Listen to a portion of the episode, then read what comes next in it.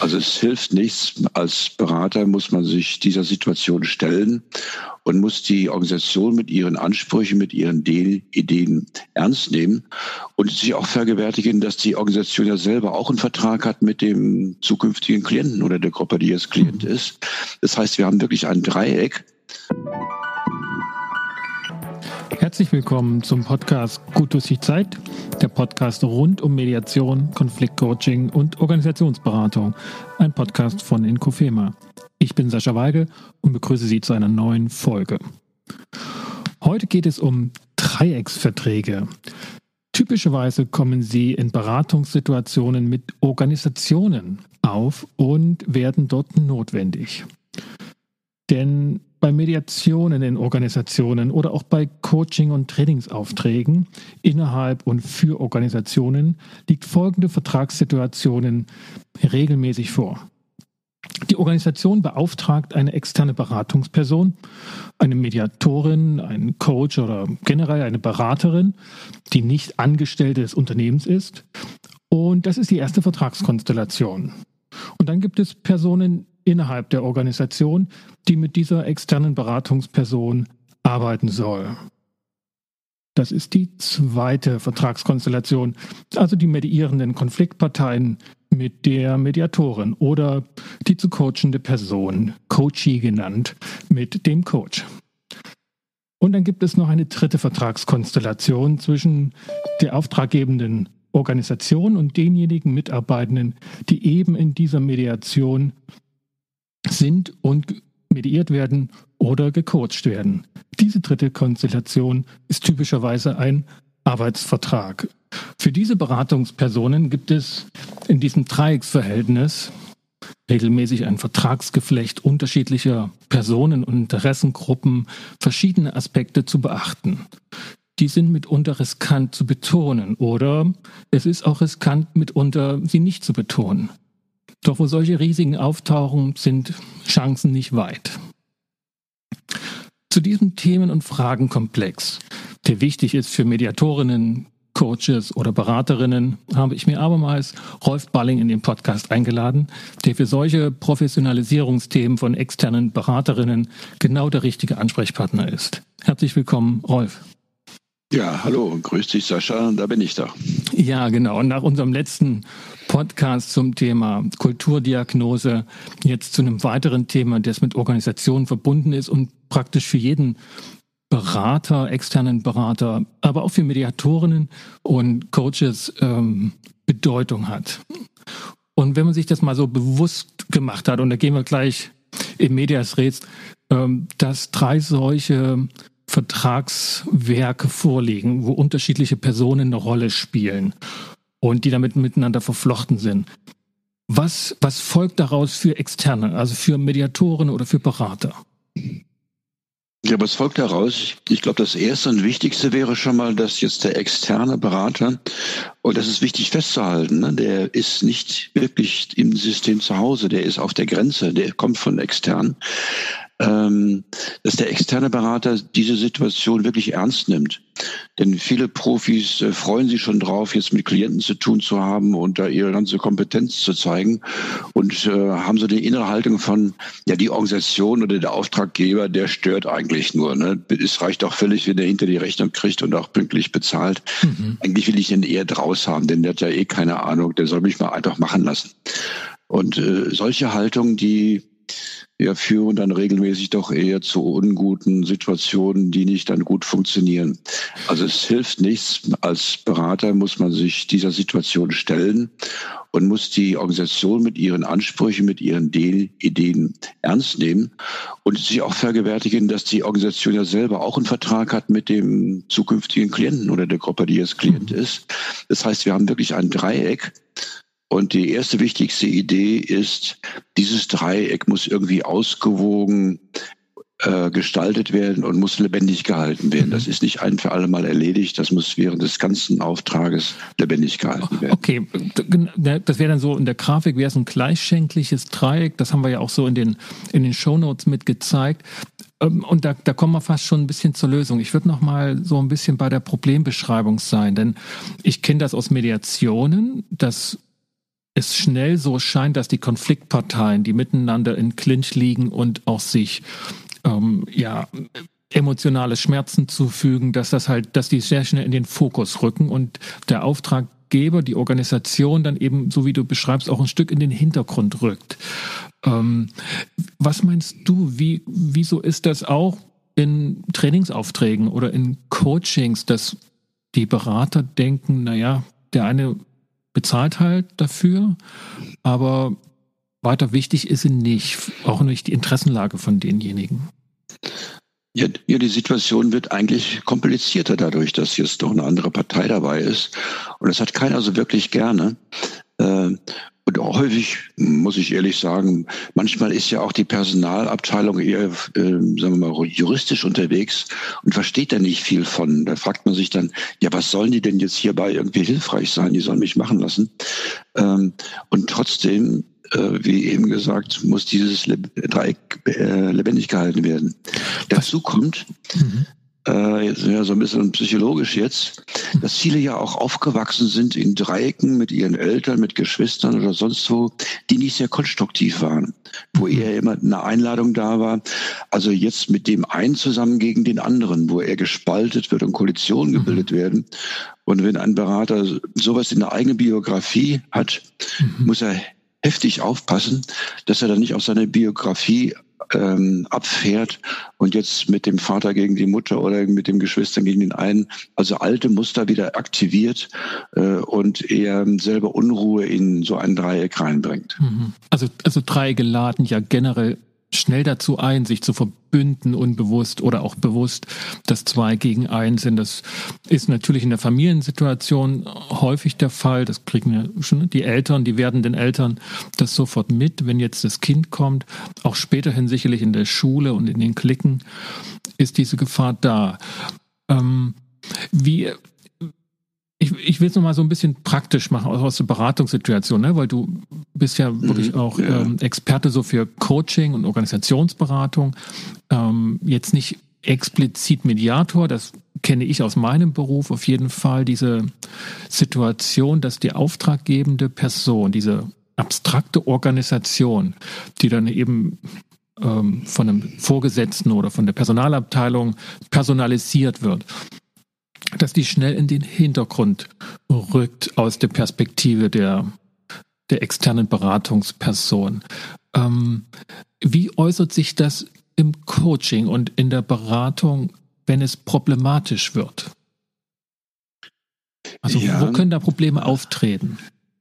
Ja, ne, gehen wir mal von der Situation aus, äh, ich mache ein Coaching mit jemandem und irgendwie geht es nicht irgendwie voran und äh, es kann auch als Coach kann man Fantasien kriegen, oh, das bei mir geht es nicht voran, irgendwie klappt's nicht.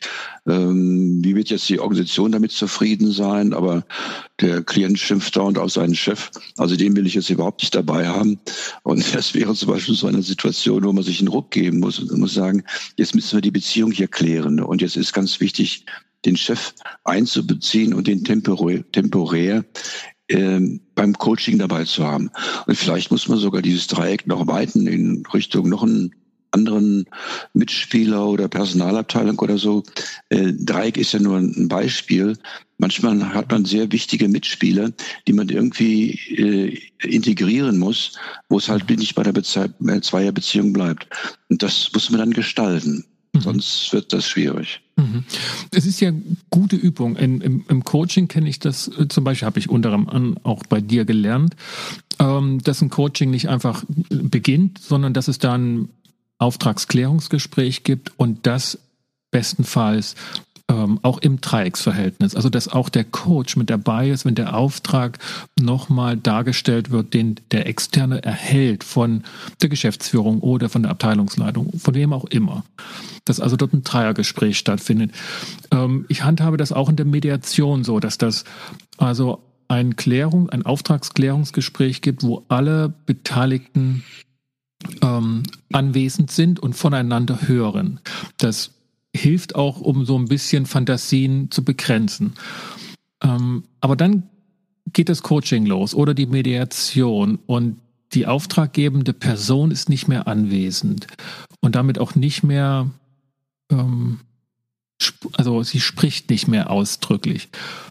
Ist es im Coaching möglich, dass der Coach diese Perspektive durch die Auftragsklärung ausreichend einspielt? Ist es, also zu welchem Problem kann es dort kommen, wenn dann die auftraggebende Person weg ist? Die hat ja auch doch ein Interesse mit an der Entwicklung der zu coachenden Person.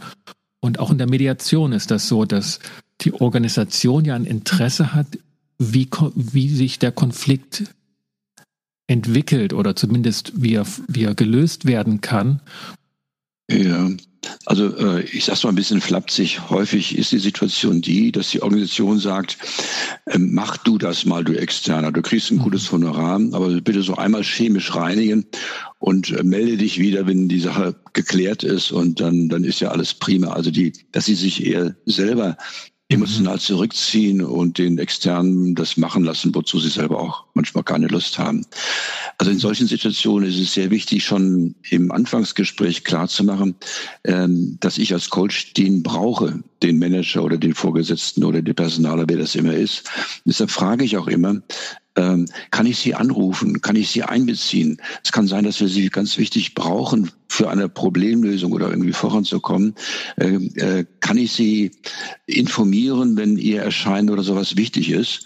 Und erstaunlicherweise in den meisten Fällen fühlen sie sich dann auch wirklich ernst genommen und geehrt und sagen, ja, na klar, sicher, sie können auf mich zurückgreifen und kriegen selber dann das Gefühl, naja, der, der denkt an, der denkt mich etwas mit und wird sich melden, wenn ich wirklich erforderlich bin. Aber das ist schon gleich am Anfang ein wichtiger Punkt. Okay, also das heißt, es ist für dich auch nicht, ähm ein Ausdruck von, von Verzweiflung, wenn du jetzt als Coach oder wenn Coaches dann sagen, oh, jetzt muss ich mal den Auftraggeber mit ins Gespräch holen. Also kommt er dann auch, also lädst du den mit in das Coaching-Gespräch dann ein, wenn das die dritte, vierte äh, Gesprächseinheit ist? Ja, natürlich. Das muss natürlich dann geklärt werden, auch vorher mit dem Coachie. Also mhm. was sage ich zur Situation, wie begründe ich, dass er kommen soll und was sagt er? Also dass das da nicht jetzt irgendwie äh, der der Coachee sich irgendwie äh, eingeengt, gedrängt oder gelingt fühlt oder sowas. Das ist wichtig, auch mit dem Coachee klar abzusprechen. Aber wenn das so ist, kann der, ist es wichtig, dass der Chef zum Beispiel kommt. Aber das ist natürlich dann eine ganz andere Situation. Ne? Das ist eine Situation, wo man darüber redet und ich werde dann den, den Chef fragen, was ist denn seine Erfahrung, mal seine mhm. Ideen. Mhm. Und ich kriege dabei einen gutes Bild, auch wie die Organisation funktioniert und wie deren Kommunikation funktioniert. Denn als Coach lebe ich ja auch von meinen Fantasien, wie das denn in der Organisation so abgeht. Und diese Fantasie, dieser innere Film, den ich bekomme, wenn der Coach mir was erzählt, wird durch solche Begegnungen, solche Gegebenheiten wesentlich genauer und schärfer. Mhm.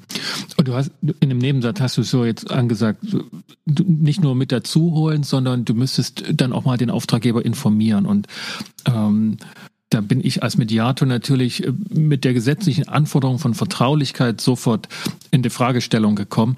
Wie läuft das im Coaching? Also, das ist ja auch ein Vertraulichkeitsthema zwischen Coach und der zu coachenden Person, auch wenn der Auftrag eben von der Organisation läuft. Wie ist dort die Vertraulichkeit geregelt oder wie, wie handhabst du das? Ja, die Vertraulichkeit ist da, denke ich, nicht weniger wichtig als die Mediation. Mhm. Ähm, äh, und in, ehrlich gesagt, in größeren Konzernen oder so, mit den Klienten ich arbeite, war das eigentlich nie wirklich ein Thema. Denn äh, wenn die Organisation selber weiß, wie die Spielregeln sind. Aber in einem so einem Gespräch kann ich zum Beispiel den Chef fragen, wie schätzen Sie denn Ihren Mitarbeiter an? Was haben denn Sie für Ideen, wie der sich weiterentwickeln könnte? Ne? Und werde ihn danach befragen. Ähm, da brauche ich jetzt nicht in Vertraulichkeitsschwierigkeiten zu bekommen. Oder ich bringe die beiden in Gespräch, da kann der, der Coachie selber selber sagen, was er denn sagen will mit dem Chef. Mhm. Äh, da, da muss ich schon wirklich aufpassen und ähm, nicht, was, was manchmal vielleicht jetzt bei Anfängern oder weiß ich wo mal vorkommt, dass ein Coach die Gelegenheit nutzt, mal jetzt über den Coachie herzuziehen. Das ist natürlich das absolute No-Go mhm. für alle Beteiligten, das ist mhm. klar. Ja, also ich, ich würde da auch aus meiner Erfahrung sagen, da sind Mediationen ein Stück weit komplexer, weil die Auftragssituation schon die Interessengegensätze mit im Raum hat. Also da sitzen halt immer zwei Konfliktparteien, die sich misstrauen, die sich wehgetan haben. Und das Ganze im Organisationskontext ist dann nochmal ähm, ein Stück Fallstrick trächtiger. So, und, ja. und, und da habe ich regelmäßig den Eindruck, die Interessen der Organisation, die Perspektiven auch der Organisation, was geschieht hier mit dieser Situation, äh, Konflikt, denn die Mediation wird von Organisationen gewährt und bezahlt, wenn der Konflikt meistens derart eskaliert ist, dass er für die Organisation auch ein Problem darstellt. Entweder weil jemand kündigen will von den Beteiligten oder weil die sich einfach so unmöglich benehmen, dass, dass alle schon hingucken und die Organisation muss, muss was machen. Ähm, und ich habe manchmal den Eindruck, es reicht nicht, dass nur die unmittelbaren Konfliktparteien, die ja also im Streit sind, am Tisch bleiben, am Mediationstisch, sondern auch Vertreterinnen der Organisation, die also nicht direkt involviert sind, aber doch ein erhebliches Interesse daran haben, wie der Konflikt wieder runterreguliert wird. Ohne dass sie aber sich mhm. in dem Moment dazu berufen fühlen, eine Lösungsidee beizutragen. Aber da würde ich dich auch als Externer von Mediation fragen, äh, was gilt es dabei zu beachten, wenn man den mit am Tisch behalten würde? Oder könnte ich das als Mediator sogar tun? Weil das, das ist mir noch auch in meiner Praxis häufig ein großes Fragezeichen. Ja, also das ist ein wichtiges Thema, ne? Und äh, auch da ist ein bisschen, wie ich eben gesagt habe, so einmal chemisch reinigen ist, äh, denke ich, auch so ein Organisationskonflikt, der jetzt äh, eher auch personalisiert eben organisiert wird, den zu klären, hat natürlich mit der Organisation zu tun, wahrscheinlich mit der Organisationskultur und mit auch mit ein paar ein, mit anderen wichtigen die irgendwie mitspielen. Mhm. Und wenn man das jetzt so begrenzt, dann hat man äh, nicht wirklich das relevante System, mit dem man arbeitet. Äh, ähm, und das macht es mhm. dann schwierig. Insofern äh, äh, kann dann einiges, was sich dort geschieht, eher Ausdruck der Organisationskultur sein, als es wirklich hm, vernünftigerweise bei den beteiligten Personen, die im Raum sitzen, verankert werden können. Und dann muss man weiten. Und das ist natürlich äh, jetzt schwierig. Also wer kommt dann wie dazu? Was kriegt er mit? Wie kann er gehen? Wie kann er hilfreich sein? Mhm. Das sind wirklich schwierige Fälle. Aber so etwas von vornherein auszuschließen, äh, halte ich für äh, ungünstig und mhm. manchmal auch wirklich nicht professionell. Denn man muss rechnen, auch bei solchen Mediationssituationen, dass man im Prozess merkt, jetzt haben wir einen hier, der eigentlich ganz wichtig ist und der ist nicht da und irgendwie muss man den hereinholen. Ja. Ob der jetzt Personal reingeholt wird oder irgendwie in einer anderen Form ist eine Frage. Aber das da muss man das System ausweiten und berücksichtigen. Mhm. Ja, also ich habe ich hab für mich da, ich, ich bin auf der Suche danach, nach Kriterien, unter welchen Bedingungen muss sich oder lohnt es sich, die auftraggebende Person oder weitere Person hinzuzuholen, die also von etwaigen Lösungsideen betroffen sein wird. Äh, und unter welchen Bedingungen und Kriterien ist das noch nicht notwendig? Und ich stehe momentan so äh, jetzt die letzten Monate und Jahre bei den Aufträgen eher äh, noch auf dem Punkt, ich habe dafür keine festen Kriterien. Ich kann noch nicht schematisieren. Ich sehe noch kein, noch kein gutes Muster, was sich abzeichnet.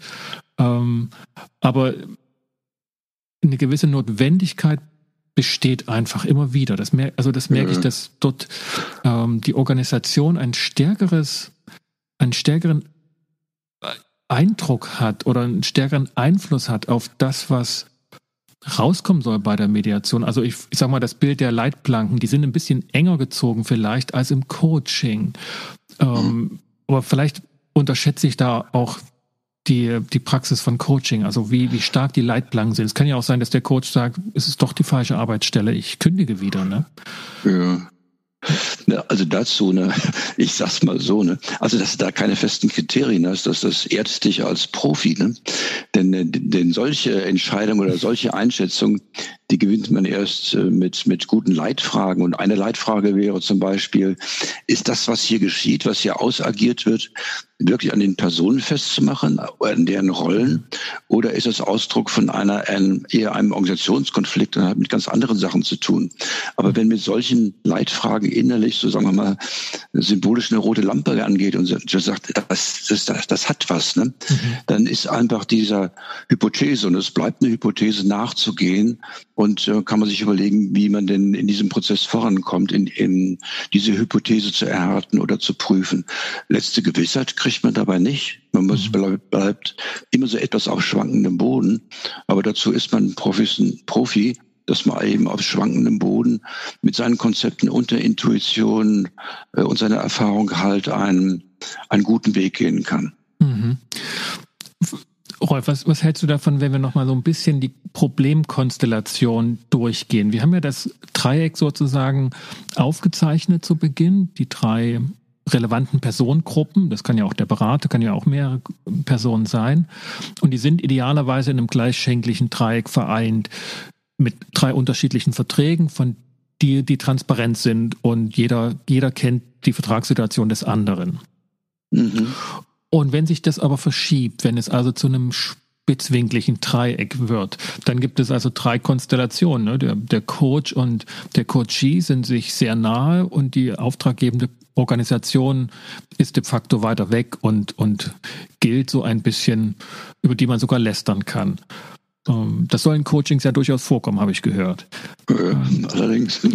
ne? Und dann gibt es die Situation, dass der Trainer schon sehr bekannt ist und, und schon seit Jahren mit der Geschäftsführung agiert und immer wieder coacht und ähm, der Coach und die Organisation sind sehr nahe verbunden und der junge Coachie, die junge Coaching, die dazukommt, fühlt sich eher so wie, naja, das fünfte Rad am Wagen oder wieder ein Frischling, der geformt werden muss. Und die dritte Konstellation ist, dass der externe Berater mehr extern ist als Berater und mhm. das auftraggebende System mit dem beteiligten Rollenträger sind sehr eng verbunden und man ist vielleicht ne, wie in einem Familienunternehmen, ähm, kommt man nicht so schnell als Berater zum Zug. Welche Probleme tauchen auf in den einzelnen Konstellationen? Wie kann man das begegnen? Ja, also erstmal vorauszuschicken, äh, das hast du ja eben schon prima beschrieben, also diese, diese Probleme eigentlich.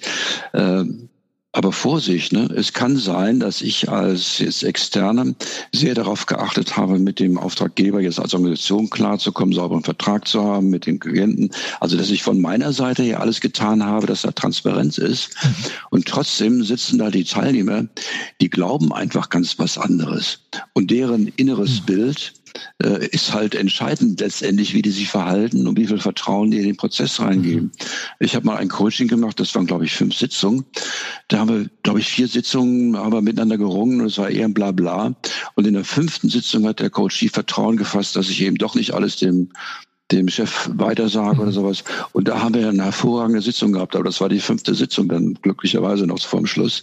Ähm, mhm. Und diese gegenseitigen Bilder abzuchecken, wo sind denn die anderen, äh, das ist ein, das ist ein wichtiger Punkt und die ändern sich ja auch im Prozess. Aber okay, insgesamt ist aber, es richtig. Aber äh, äh, ja? Rolf, nehmen wir diese Situation, ne, weil du sagst, vier Sitzungen und du hast es in vier Sitzungen nicht gemerkt. Das ist ja typisch für die Misstrauenssituation. Man kann das mangelnde Vertrauen oder das vielleicht noch nicht vorhandene Vertrauen ansprechen. Man kann als Berater alles Mögliche dafür tun. Aber es wird ja eingeordnet in Misstrauensperspektiven. Ja. Äh, und äh, wie, woran misst, misst du dann in, in, in einer Coaching-Situation, Jetzt haben wir es geknackt. Also was, was geschieht da? Was ist da anders dann plötzlich? Das ist, jetzt ist Vertrauen gefasst worden. Denn auch der Misstrauende sagt ja, ja, ja, ich vertraue Ihnen. Klar, dass Sie das, Sie mhm. dürfen das ja auch nicht weiter sagen. Ja.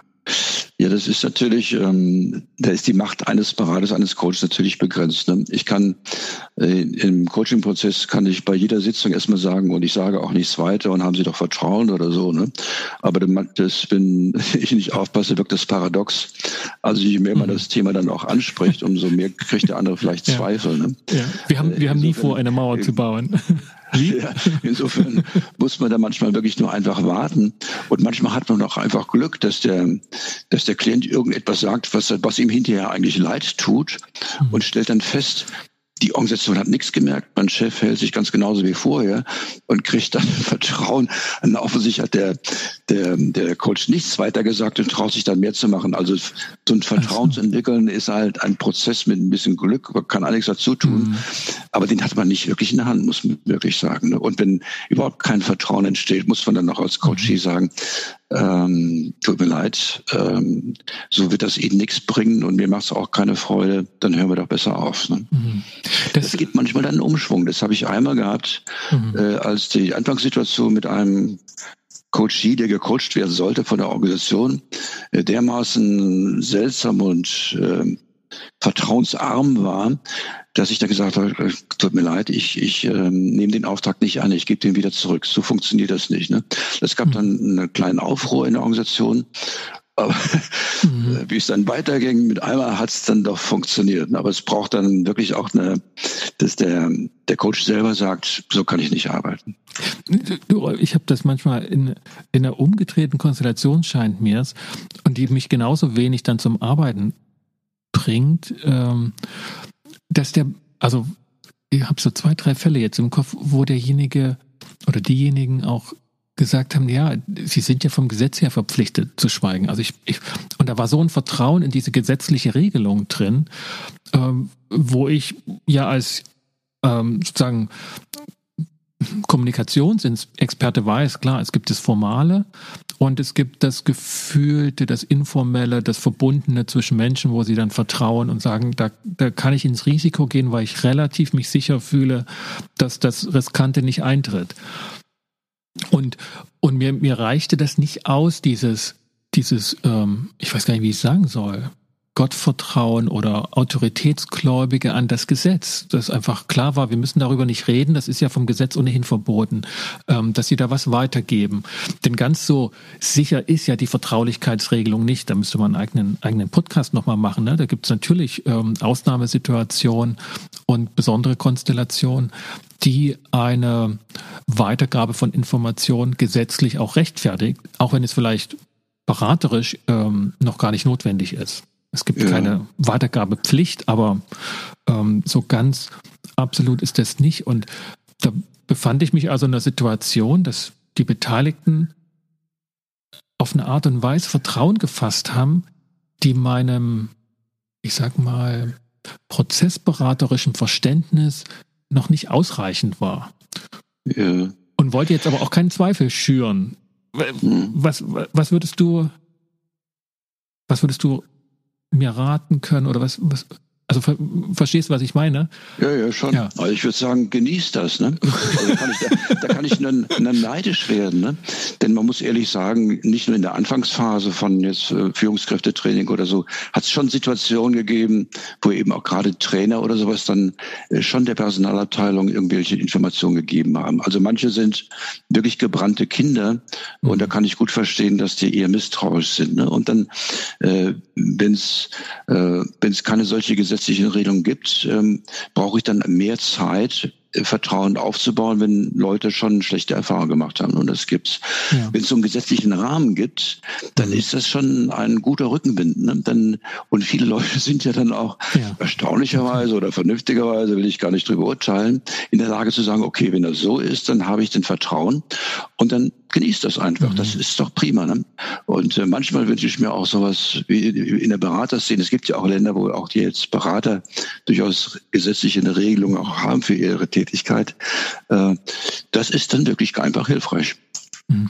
Also nicht, dass der Eindruck hier bei den Zuhörerinnen und Zuhörern falsch entsteht. Es gibt auch genügend Beispiele, äh, wo ich nicht ausschließen kann, dass Medianten höchst zweifelnd auf meine Arbeit geguckt haben und auch Misstrauen entwickelt haben. Das ist ja in Organisation ähm, auch gar nicht im Griff zu halten, selbst mit besten Absichten und Haltungsnoten, dass Gerüchte aufkommen, dass Interpretationen aufkommen, wo deutlich oder wo gedacht wird, hey, der, die stecken doch unter einer Decke oder das, das, das riecht hier doch nach. Ich soll ja doch aufs Glatteis geführt werden.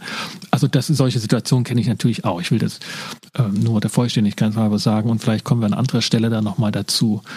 Ähm, innerhalb von Mediation finde ich, ist, ist das noch, ähm, ist das noch viel stärkeres Glatteis, als wenn ich jetzt in einem Coaching bin, wo doch die Verbündung, ja, das, das Bündnis zwischen Coach und Coachee ähm, dynamisch, also schneller zustande kommt. So würde ich mir jetzt mal als These ähm, in den Raum werfen. So am, am Ende. Würdest du dem, dem der zustimmen, dass Mediation so ein Stück weit komplexer und weniger handhabbar sind? Oder ist Coaching auch nicht so einfach, wie ich das jetzt vielleicht hier zeichne? Ja, da ist schon ein Unterschied. Also einmal jetzt nochmal zu der, der Mediationssituation. Äh, also wenn da Gerüchte auftreten, dann äh, sind halt mehrere dabei jetzt äh, von der Organisation und man kann dann nicht genau feststellen, wer denn jetzt gepetzt hat oder etwas gestreut hat. Ne? Beim Coaching, dann ist es entweder der Coach gewesen oder der Coachee. Da ist es ziemlich eindeutiger, wenn da jemand was sagt. Insofern ist man vorsichtiger. Mhm. Aber beim, beim Coaching gerade in der Anfangsphase, äh, wenn der Coach in der Lage ist, gut zuzuhören und äh, verständnisvoll jetzt auch eher äh, sich Schilderungen anzuhören, die dem Coachie auch eher peinlich sind, und der Coach reagiert jetzt nicht so wie sein, na, bei die Böse irgendwas oder so, äh, und sondern nimmt das äh, interessiert, erstmal nicht wertend an, dann kann er sofort aus dieser intimen Situation, die eine, eine gute Erfahrung ist, schon eine Nähe und ein Vertrauen entstehen, äh, wo der Coach, Coachie äh, leichter auch über Sachen redet, die ihm sonst eher peinlich sind. Ne? Mhm. Aber das, das ist der Vorteil halt vom, vom, vom Coaching gegenüber einer Mediation, die doch viel stärker auf die, die, die, die Situation und den Konflikt konzentriert ist und nicht so sehr auf die Person dann. Ne? Mhm. Mhm. Gibt es die gute alte Frage nach dem, nach dem Tool? Gibt es eine Standard ähm, Werkzeuge? Gibt es eine Idee, die immer funktioniert, wenn doch das Dreieck sich als sehr spitz erweist und im Prozess uns Mediatoren oder Beraterinnen deutlich wird, oh, das ist hier nicht gleichschenklich, um mal mit der Grafik zu denken. Ähm, was, was gelingt mit hoher Wahrscheinlichkeit, um das wieder gerade zu biegen? Oder ist es zu spät dann? Ja, da kann man sich schon was einfallen lassen. Also angenommen, das ist sehr spitz. Also dem, die Mächt, mhm. der Mächtige ist sehr, sind sehr weit weg. Und ich werde jetzt vielleicht von den Teilnehmern eines Workshops oder so eher als Teil der Mächtigen gesehen, die jetzt hier, hier mal konfrontieren und aufräumen wollen. Ne? Mhm.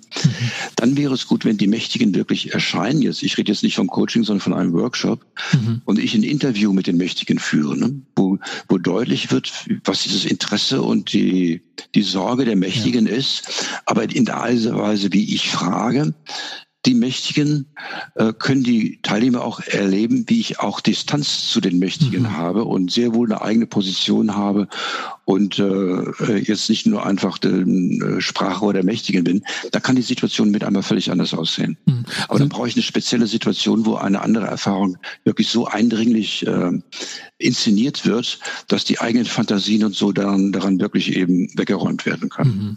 Also praktisch die Konstellation der Auftragsklärung nochmal ähm, realisieren, nochmal ähm, in die Erfahrung holen, zu tritt, also alle drei Ecken des Dreiecks äh, vereint in einem Raum und dann, je nachdem in Interviewform oder in, in Workshopform, ähm, möglichst diese Fantasien oder auch das, was vielleicht auch wirklich an Spitzendreiecken da ist, zu, zu, zu konfrontieren.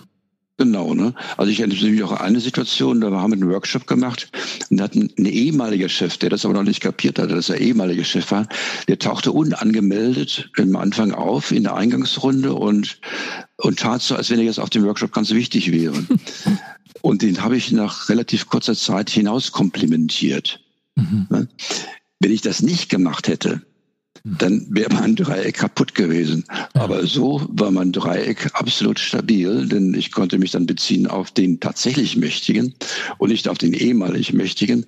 Und äh, und die Teilnehmer konnten mitkriegen, dass ich sehr wohl in der Lage bin, eine eigene Position zu entwickeln. Ne? Das, das sind dann manchmal Glücksfälle, um sowas dann äh, erlebbar zu machen. Mhm. Also die, die, die Rolle, die da war, ähm, zum Anlass genommen, okay, du bist einfach nicht mehr Chef, du, du gehörst hier nicht her und die persönliche Kränkung, die damit vielleicht auf der zwischenmenschlichen Ebene aufkommt, muss akzeptiert werden von allen Seiten, ne?